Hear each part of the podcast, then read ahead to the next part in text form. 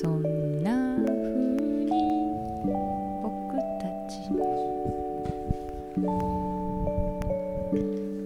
常に人生つまずき気味のシメオンがつまずき牧師として活躍するペイ牧師に日常の悩みを相談するラジオ。お休み前にふと心が軽くなるような時間になればと。ペイ牧師こんばんは。こんばんは。今日今回は12回目ですかねそうですか。ねねえ、え、うん。こんなに続くとはあ思ってなかったですか？いやわかんないですけど ねえ。毎週レジラジオとかされている方とか、はいい、いるでしょ？言いますねすごいよね。すごいですよねラジオってすごい結構ねで、大変ですよね大変だな。よく出てくるなって、ねうん、思いますね。えうん。うん、ん何が大変ってこうリラックスして喋るのがまた大変、そうだなんねか。こう緊張しちゃいますねやっぱり。うん。何回か。やっぱつまずき牧師として活躍するっていうので入っちゃうと、間違えちゃった。うん、瞑想するだ。あそうだ。間違えちゃった。活躍って言っちゃった。活躍って前回もそうだったと思うんだけど。あすいません、まあねなんか活躍って言われちゃうとね、うん。ざわってすんだよね。心が。なんででしょうね。うん。えいつって、いや活躍されてると思いますけどベ先生。うん。でもそういう上昇志向の言葉に弱いんですか？弱い ね。まあいいんですけどね。はい。うん。そうですね。この前、はい。あのちょっとあの、えー九州の方のええ。大学のはい。から電話があって、はい。あのチャペルでお話ししてほしいって。おー。やったーっつって、うん。九州行けるって、うんうん。僕九州生まれです。あそうなんですか嬉しかった、うんうんうん。でよくよく話聞いてみると、うん。まあ今オンラインなんでっつって ビデオ撮って送ってくださいっつって、ああいけるわけじゃないんだ。うん、残念。やる気なくなっちゃって。うん。でしばらくあのやる気なくなっちゃった。お送らなか送らなかったっていうかまあちゃんとビデオ撮れてなかったんですけど、うん。3本ぐらいうん。あの参考にしてくださいっていうことで送ってくださって。あー向こうの方がうん。気を利かせてというか、うん。こう、はい、すごいあの元気のいいうん、先生方のうん。メッセージを聞いて、うん、あの聞いてたら、うん。ちょっとあの逆のことをやりたくなっちゃって。そういうとこありますよね、ペイ先生。で一応元気ないやつを撮って送ったんですよ 元気ないやつを。そしたらシメオンさんがどうしても聞きたいっていうから、はい。まあ、15分か20分ぐらいのメッセージだったんですけどああ、聞いてもららったんですよ、シメオンさんに、はいはいはい。途中からシメオンさんビデオの僕の顔から目をそらしてうん。すげえ辛そうなの でどうしたの？って聞いたらあまりにもペイ先生が辛そうに話してるから かわいそうになってきちゃったはいはいはい。それがあったねはい、もう悲壮感半端じゃなかったですね。ね悲壮感半端なかったんだ いやマジで本当に苦悩に満ちた顔で話しててでも送っちゃったからねもうねうん。学生さんたち向けのメッセージだったんでしたっけね。そうそうそうそうちょっと大丈夫かなとそう心配な心配になっちゃいましたけど。そうなんだはい。そういうのあったよ だから元気が良くないのがポンポンポンって遅れて送あられてきたんだったら僕も元気のややったと思うんだけど ちょっとねそういうのパンパンってパンって見ちゃうと、うんどうしてもねうん。いや狙ってたわけじゃないんだけど、うん。その逆逆？それはどういう心理なんでわしょうねから。ない 比較かな比較ってそんな一面だけじゃないよっていうメッセージを。そうだね。こうそういう元気な一面人間元気な一面だけじゃないよっていうこうこうう広さをこう示したくなっちゃうんですかね。ベース音だけ弾いてたい。ボーン。ボーン。ベースだけってなかなかないですね。まあねずっとスランプなのかな、スランプ。うんでも確かにこ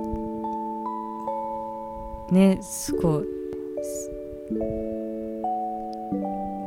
そんなアップテンポなお話ししてるイメージはあんまないですよね。そうそうなんです、うん。そうですね。うん、まあ本当によく教会に来るなと思って皆さん。なんかその教会でお話しされてるとペイ先生と、うん。ここでお話しされてるペイ先生の雰囲気って全然違いますよね。あそう。それはねよくラジオ聞いてくださってる方も言ってますよ。うなんかうん教会と全然違うみたいな感じで。なんだろうね。ね、でまあこう1対1とか1対2とかそういううん。話すのとね、うん。また大勢の前で話すのとは違うと思いますけどね。ねでもなんかそれで別にいいうん。いいって思ってる。いいとは思ってないけど なんか直し得ないものは直し得ないし、まあそうですね。うん。神が曲が曲げたものを。うん。でもねああごめんなさい。い 何でしたいですいいです。でもなんかペイ先生のおはその女学院あ学校に、うん。学生たちに向けたビデオメッセージ聞いてて思ったのは、うん。なんか元気な人が聞いても、うん。なんかちょっとこう大丈夫かなって。大丈夫かなって心配になっちゃうんだけど、うん。だから元気じゃない人っていうかこう、うん。かなり今辛い状況にある人が聞いたら、なんかきっとすごく響くんだろうなっていうような印象は受けましたね。ありがたい。多分そこら辺の隙間を狙ったんだろうね。狙ってたんですか。いやいや僕がそうやって慰められてきたからあ本当に。だから僕もできればそうしたいんだろうね。うーん。そそうですようね、ん。やっぱり元気な元気がない時には元気なこう言葉とかね、うん。前向きな言葉ってなかなか難しいっていうかね、そうそう。だからうん。前もラジオで話したかもしれないけども、はうちの弟がうん、随分辛かった時に、うん。あの辛そうだったんだけれども、あのペイ兄ちゃんのうんうん。一番うん。惨めだった時の話をしてくれって 車の中でね。はいはい、で僕はうん。彼に、うこれ大事な場面だなと思ってうん運転しながら車の中で、まあ、一番、まあ、惨めだった話をね、うんしたんだよね、そしたら彼が聞き終わって、うん。そうそうそういう話。って言ってたの。だそのそれだそういうことなんだろうな、それはおそらく、うん。そのそういうペイ先生のお話を聞いて、うん。あこの人より自分はマシだって思っての、うん。そうそうじゃなくじゃ多分ないですよね。じゃないよね。うん、比較してじ自分はこの人よりマシだっていうそういう話ではなくて、きっうん、となんでしょうね。い生きることにはそういう場面がちゃんと含まれてるんだっていう安心感とか、なるほど。うん喜ぶこともうん。楽しむこともうん。悲しむこともうん。また惨めなことも含まれてるんだってうん。ね、でもねその時ね何を話したかっていうのは、うん。まあ、これまた覚えてないんですよ。あ覚えてないんですか？ぜひ聞きたかったですけどね。覚えてないんだけど、うん。多分こういうことだったのかなっていうのをこの前思い出したの。はい。聞く？ぜひ。あの、まあ、僕大学18歳で入って、はい。でたままあ入ったんですけど、はい、で進学部っていうところで、うん。朝6時ぐらいかな、うん。蒼天祈祷会っていうのがああるんですよ、うんで蒼天祈祷会の前にうん。うんあの、まあ、大学1年生と授業が多かったんだけどもうん。まあなんかアルバイトもしなきゃないみたいなことを友達同士で話してて、うんうんうん。そしたら今あのもう友人の一人がそのことを先輩に伝えるんだよね。うん。あのペイ君がうん。アルバイト探してると、うん。したらその先輩が速攻でうん。僕の部屋に来て、うん。アルバイト探してるんだってと、うんで僕が今やってる牛乳配達のアルバイトをやらないかと。うん。でそこの大学にゆ伝わる由緒正しいアルバイトだったんですよ、うんでも何年も続いてる、うん。そこの大学がうん。のあの在校生がうんずーっと続けてきたアルバイト、牛乳配達。歴史があるんですね。うん4時半から。うん。ね。はあのまあとりあえず田中牛乳店っていういところにしておきますけど、田中牛乳店のアルバイト。はい。で先輩について僕、まあ、やったんですよ、うん。ただ覚えられないの道が。うん。4時半ってもう暗いんですよまだ。うん。で暗いしナビがある時代じゃないから、うん本当に覚えられなかった、うん。自分で一生懸命頑張りました。よテープレコーダーに。あのまあ車なんかあんまり朝ないからね。はい次の道は右に曲がります。左に曲がりますとか言ってテープレコーダーで。どこどこに行くとやっぱ誰々さんの家があります。ここに牛乳をっつって。えそ自分で録音？そうそうそう。えすごい。テープレコーダーに録音してうん。でその通りに走れば大丈夫かとかさいろいろやったんだけど僕本当にできなかったんだようね、ん。で誰々さんちは月曜日と火曜日は牛コーヒー牛乳でとかさ。難しい。その次はヨーグルトでとかさ。うん。何曜日はこの人休みでとか。うん。一応そういうなんかあるんだけどね、はい。でも僕は経験もないしうん。運転にも自信がなかったし、うん。何よりも朝胃が痛かったんだよね。まあ。で、まあ、授業にもなんないし。うん。で僕僕に任されてうん。先輩が辞めていって僕1ヶ月半でうん辞めたんですよね。だその辞め方がうん。由緒正しいアルバイトだし。ずっと続いてきたね。辞めるって言い出せなかったんだよね、うん。店長うん。にでしょうがないからうん。あ僕あの手にうん。あの包帯をぐるぐる巻いて牛乳店店に行くんですよね。で まさか。ですいませんっつってうん。骨折してしまいました、本当に情けないわ。今思い出しても情けない。18歳の僕。したら仕方がないっていうか呆れた顔をして、うん。無事に辞めさせてくれたんだけど 1ヶ月、ね、でもそのことがさはい。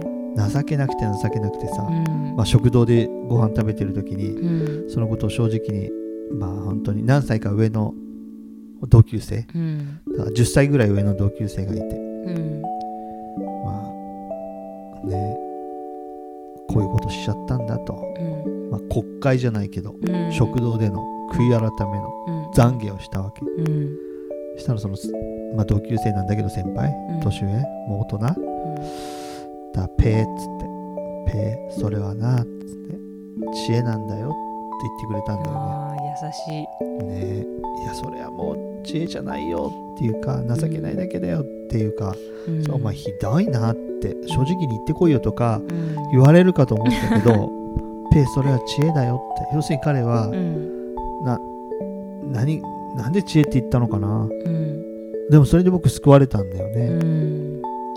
救われた。うん。で本当になんか情けないけどうん。あのまあそういうことあそういうことあったよ。うん。もっと情けないのはうん。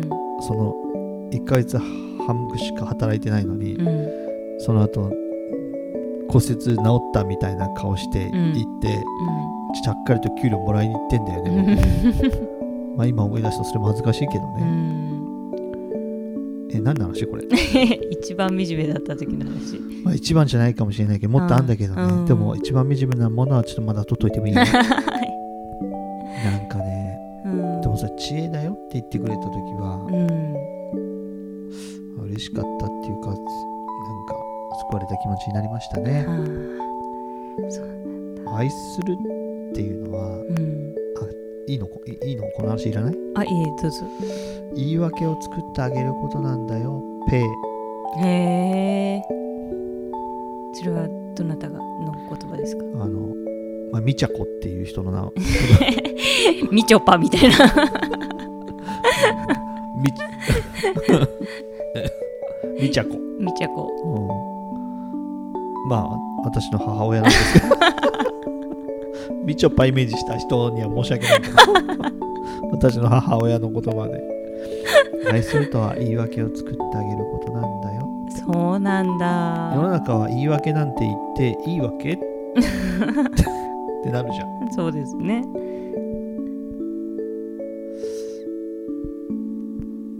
私もね子供の施設で働いてた時に、まあ、子供をあ先輩からねうん。子供を叱る時は必ずやっぱり逃げ場を作ってあげなさいって言われましたね。どうやって作るの？それえ？どうやって作るの？え？どうやってって。うん。だからななんでこういうことするの？なるほとか言うと、どうん。もう答えられないけど。うん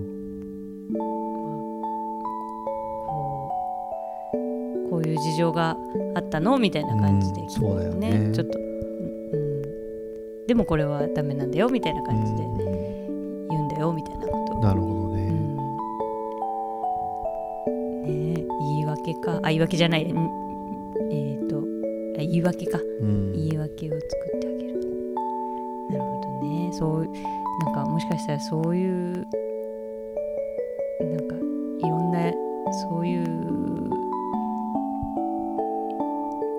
さの中で生かされてるのかもしれないですね、うん。いろいろ言い訳言わせてもらって生きてるのかもしれないですね、うん。なるほど。はい。じゃあちなみにですね、うん。私もあのバイトを続けられなくなってうん。あのお母さんに制服を バイト先に返しに行ってもらったことありますよ。あれ惨めでしたね。え ミカちゃん？ミカちゃん。ミカちゃん。ミカちゃんに返してもらったんだミカちゃんに返しに行ってもらいましたね。自分で持ってくるあー。っていうね。中華料理店？え？中華料理店？いや中華料理店じゃないバーミヤンじゃなくて。じゃなくて。じゃなくて。あの日本料理店で。そうなんだ。店の前まで一緒に行ったんですけどね。ああー。恥ずかしい、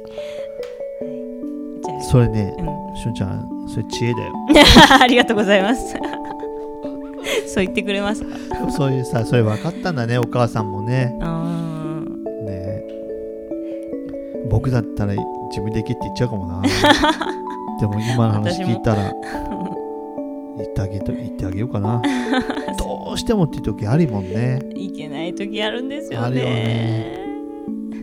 恥ずかしいながら、そういうのあるよ。うん、助けられて生きてるんですうん。ね。いろんな場面でね。ねでは、うん。今日の相談をさせていただきます。はい夕方になるとうん。切なくなります。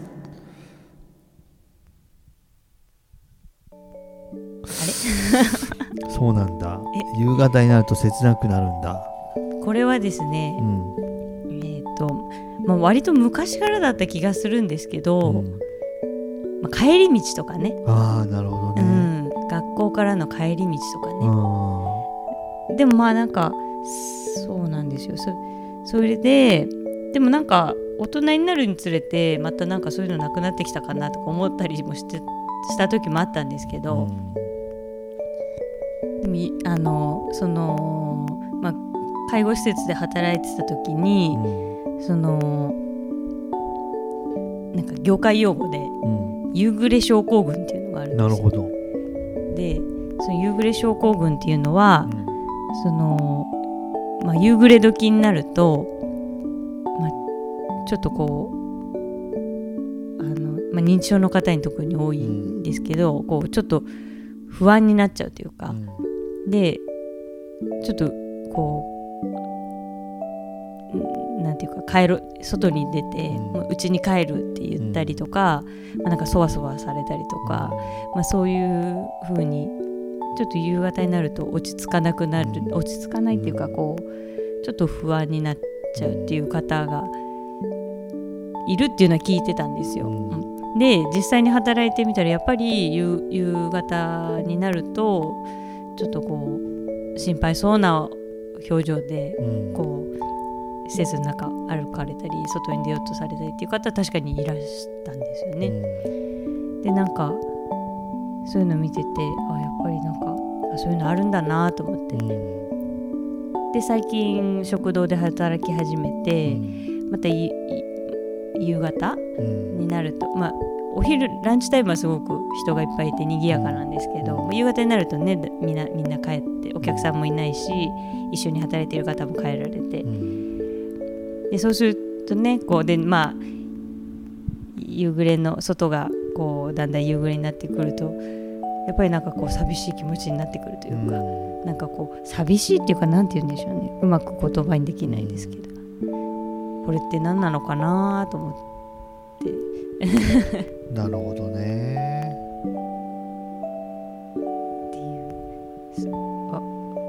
まわかります？とかわかるというか。いやその気持ちはわかるよ。夕方になると不安になったり不安になったり、うん、心細く感じたり、うん、そう心細くなったりね。それはあるよ。夕方、うん、うん、なるほど、うん。まあ、夕方の人もいれば夜夜もっと、うんうん、夜の人もいるだろうけどね、うんうん、そうですね。あそういうのあるんだろうね、なんでしょうね、うん、なんかみんみんなにあるあることなんだろうねみんなにあることだからひょっとしたら、誰かその理由を知ってんのかもね、うん、チコちゃんチコちゃんに聞いて チコちゃんに。諸説あり。諸説あり。でもチコちゃんだったら答えてくれるかもしれないね。本当？わからん。なんだろうね。そういうのあんのかもね。ああそうですねなんかかこう脳のこういう、うん、メカニズムメカニズム的なね、うん、あるのかも。いや。昔行ってた教会、はい、教会のね、はい、牧師先生は、はい、そのメカニズムをこんなふうに説明していました、うん、人は皆朝起きてうん、今日は誰か自分のことを分かってくれると思って目覚めるのです、うん、けれども人は皆今日も誰も私を分かってくれなかったと思って眠りに作るのです。そんそんなこと言ってたよ。切ないな。切ないよね。切ないな。切ない切ないね。うんでもまあそんなこと言ってたらそうなんだと思って、みんな今日は分かってくれると思ってみんな起きるのか、はい、そして今日も誰も分かってくれなかったと思って寝るんだって僕二十歳だったからね、うん、あの印象深く覚えてるけどね。ああそうなんだ。そういうこう寂しさか。うん。あおばあちゃんいるから聞いてみようか あなんか信子さん。おばあちゃん。あ間違ってた。信子さん。夜になると寂しくなるのはなぜ？誰もいないからと思うよ。誰もいないから？誰もいないの？信子さん。誰もいない誰かいると寂しくない？あ前は主人がいたからだって。ああなるほどね。今誰もいないでしょ？ね一緒に寝寝てられたもんねずっとね。隣でね。ありがとうございます。おやすみなさい。うん。誰もいないからか。そうそういうことみたいですな。誰もそばにいてほしいっていう。まあ本当に。誰か、うん、そうだね丁寧に聞かれるとかそうそういうことがね。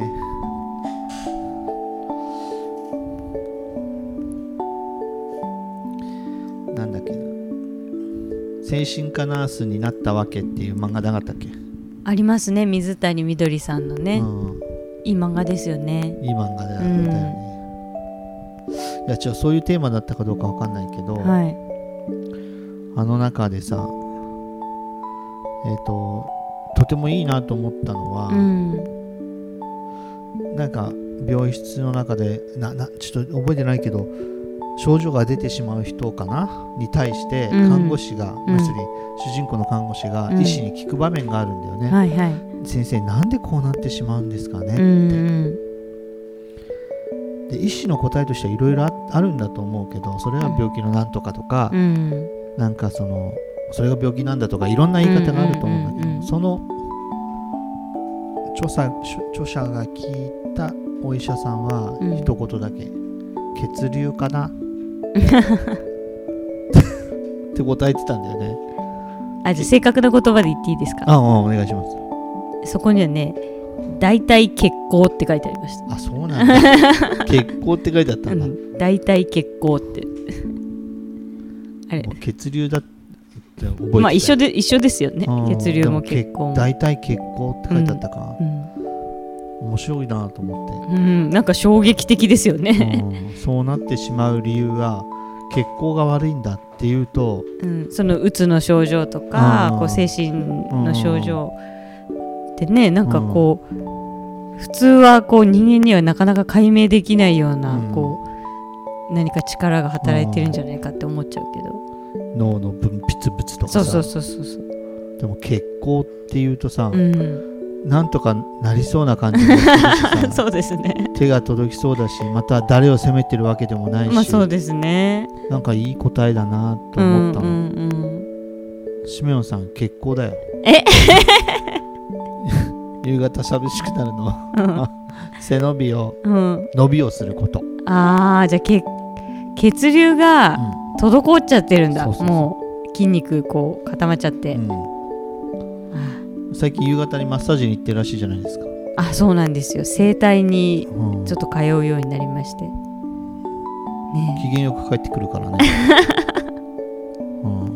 なんかね初めて行ったんですよ整体に。うん。それで最初こうなんていうか話聞いてもらってどこが痛いんですか？って言ってここが痛いんですって言あって。じゃあちょっとマッサージしてみますねーって。わしめおさんこれやばいですよって言われて。うんガッチガチですよって言って。でわ若い男の子だったんですけど。大変でしたねって言われて。うんえらい慰められちゃって。まあ分かってくれる人がいたっていうことで こんな慰められるんだってぐらい慰められちゃっいや本当すいにません。そのホストクラブ通ってどれぐらいになるんですか？あ間違った。整体通ってどれぐらい？クラブじゃないです。けどまだ数回なんですよあそうですか、ねはい。じゃあよかった。うん。分かんないけどはい。血行ぐらいのせいにしておいてええ今日もまたはなんか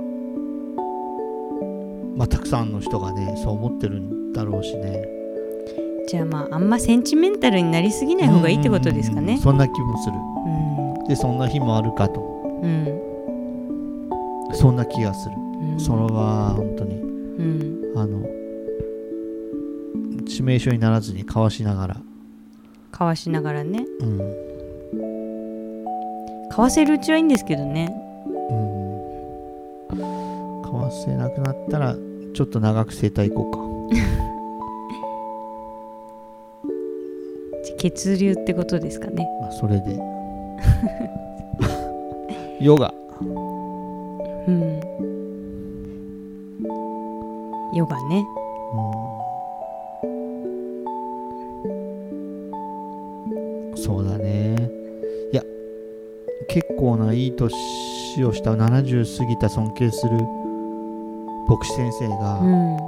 ぼ僕も夜になると本当に不安感に襲われる時があるとか書書いててすごく意外だったんだよね、うん。で本当に先輩牧師でうん。心から尊敬ししている先生が、うん。その人でもちょっと正確な言葉では思い出せないけど、うん。ま魔の時間じゃないけどねトラウ、うん。本当になんかししまあななんていう書き方だったかな神経が研がれてし研ぎ澄まされてしまって不安感に襲われる瞬間があるっていうから、うん。あ結構長いこと残る課題なんだなっていうことをそう思ったなんですね。それでもねあるっていうこと自体は悪いことじゃないのかもしれないしね。なんで？なんでか？なんでかな？なんでかな？でもねこれねしゅんさんの質問してる時からもはい。う意外と答え出てて、はいあるんだよ。であるっていうことを認めていた時時点でもうクリアしてんだよね意外と。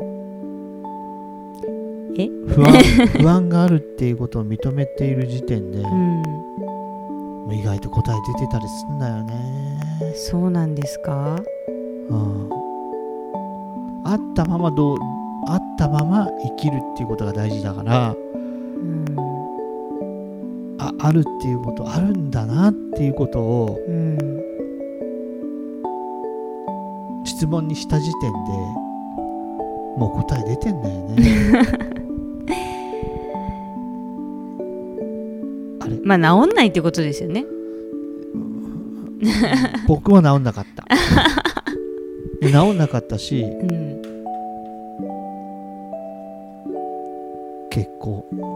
治んないからうん。それにどう対処してまあ生きるかっていうことですよね。それはあるかもしれない、うん。治った人のケースがあればうん。またまあそうですね。いやだからその認知症の方たちの夕夕暮れ時の不安とかまた、まあ、夕暮れに限らずある不安感とかそういうのを見見ててなんていうか私たちはこうそういうのごまかせるじゃないですか。こう考えないように仕事いっぱいしたり、なんか音楽聴いたり、うん。なんか映画見て紛らわしたりとか、でもこうそういうのができなくなった時になるほど、自分は耐えられるのかなとかうん。なんかまだ元気なうちはねこういろいろ他のことでうん。ですやり過ごせられるかもしれないんだけどもう本当にそうそのそういう状況になった時に自分は耐えられるかなとかちょっと想像しちゃったりとかでその時にこう周りにねそばにいてくれる人とかが誰もいない状況だったらなんかどうしなっちゃうかなとかちょっと今からそういうの先取り不安になっちゃうっていうか。なるほどね。うんでもなんかやっぱりで逆にでもやっぱり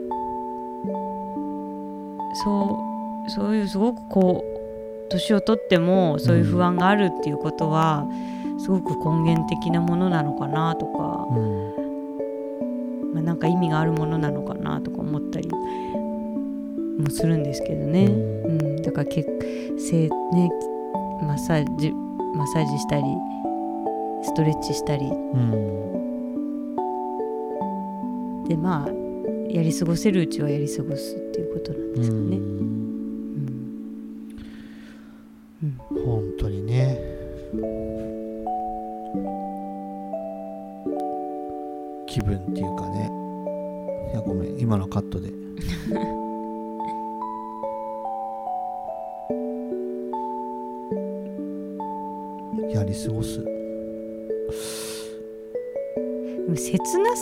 か微妙ですよね。こうただただ不安っていうだけでもないっていうか、うん。なんでしょうね切ないっていう感じは。うん。なんかこ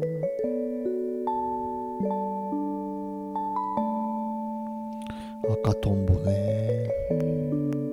なんかただただ怖いとかす怖いっていうよりもなんかこう良い良いものへの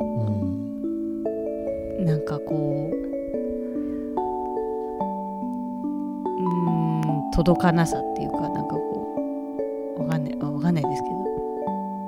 なんていうの。ただこうお化け屋敷に入る前のうん。怖さとかそういうのじゃなくてまた。なんかわかります？わかるよ。切ないっていうのはまた。なんかなるほどね。違うのかなとか思ったりもします。だから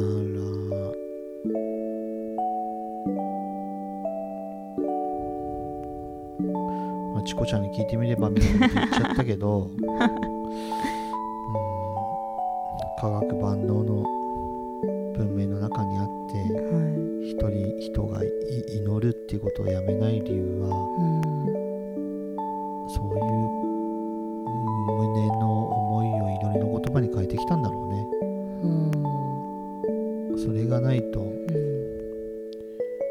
手を合わせるとまあ僕はクリスチャンだから言うんだろうけどうん祈るなんていうことがなかったんだろうな。だから取り除かれない。ううめきとしてうん。残るのかな。うん。そんなそんな風にも思うけどね。うん。時々やっぱ確かにまあそのよ夕方の切なさとか心細さと違うかもしれないけどうん。く苦しみっていうかい苦しいっていうかい痛みっていうかうめきを覚えるときにうん。ううう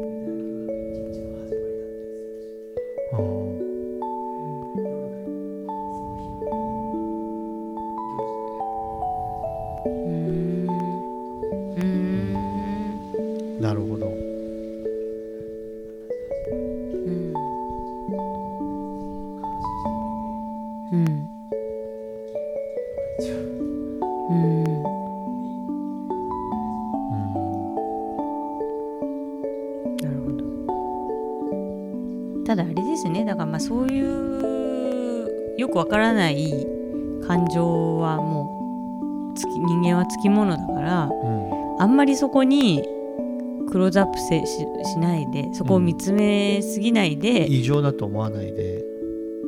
あーあーうん。異常だと思わないで、まあ、うんそういうものだと、人間ってそういうものだよって思いながらなんとかそこをそそなんとか一日一日やっていくしかうん。ないってことですね。うん、うん、そうそうそ最近でも本当に夕方になるとねか片付けがあるじゃないですうか、食堂やってると。後片付け。でもやっぱりちょっとこう切なくなっちゃうと、もう体もそんこうん動かない。う動かないんですよね。いつまでたっても片付けが終わんなくって、でなかなか帰れないって。うん。でもかえもう本当にで暗くなってきてもうそうするともう絶望的な状況こ気持ちになっちゃってっていうことが何回かあったんですけどもう帰れないっていう。最近編み出した方法というか最近、まあ、それでどうしたらいいかってちょっといろいろインターネットで調べてで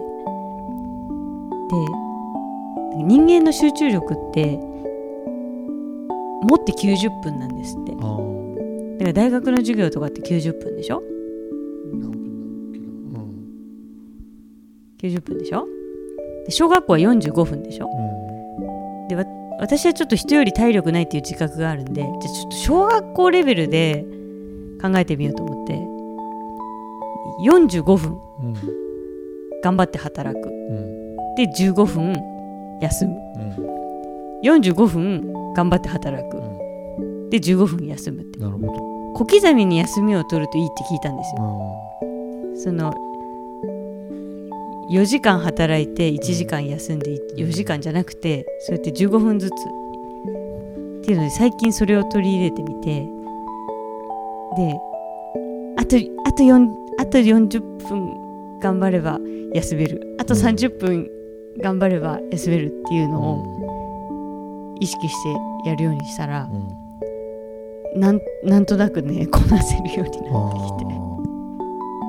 本当にね。なんかあーなんかこういう働き方が自分は合ってんのかなとか思ったりして。なんかうんとこううん目標を短くするっていうか。うん。だからもう最近はそれでいいのかなと思って今日一日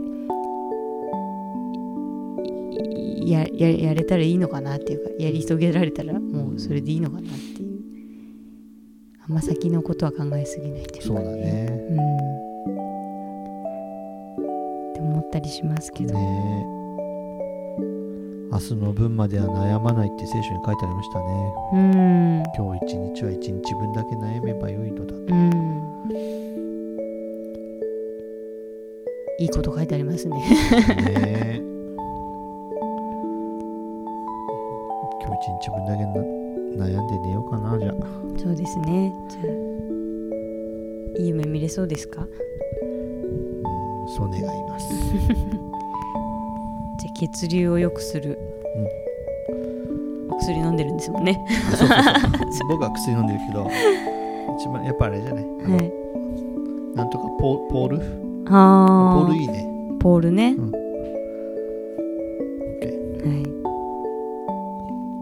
い。ではじゃあ今日もお疲れ様でした。でした。